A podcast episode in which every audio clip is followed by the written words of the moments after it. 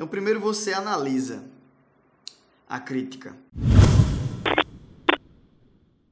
Depois você entende.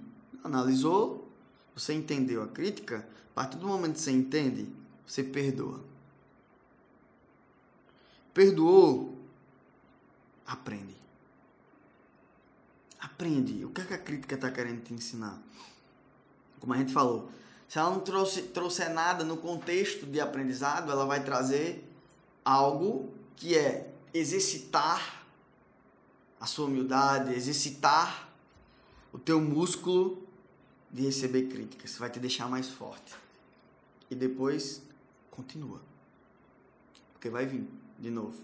E aí esse Vai círculo, começar tudo de novo. né? esse círculo vai ficar girando. E vai vir outra crítica, aí você analisa, você entende, você perdoa, você aprende e você continua.